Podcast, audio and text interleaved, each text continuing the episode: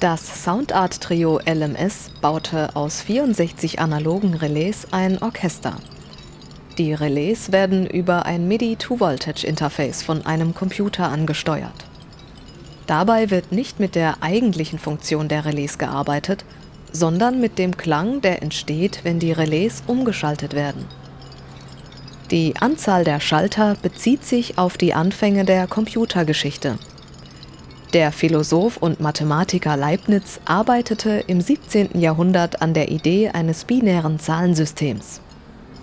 Seine Vision wurde damals noch als bizarr und befremdlich angesehen.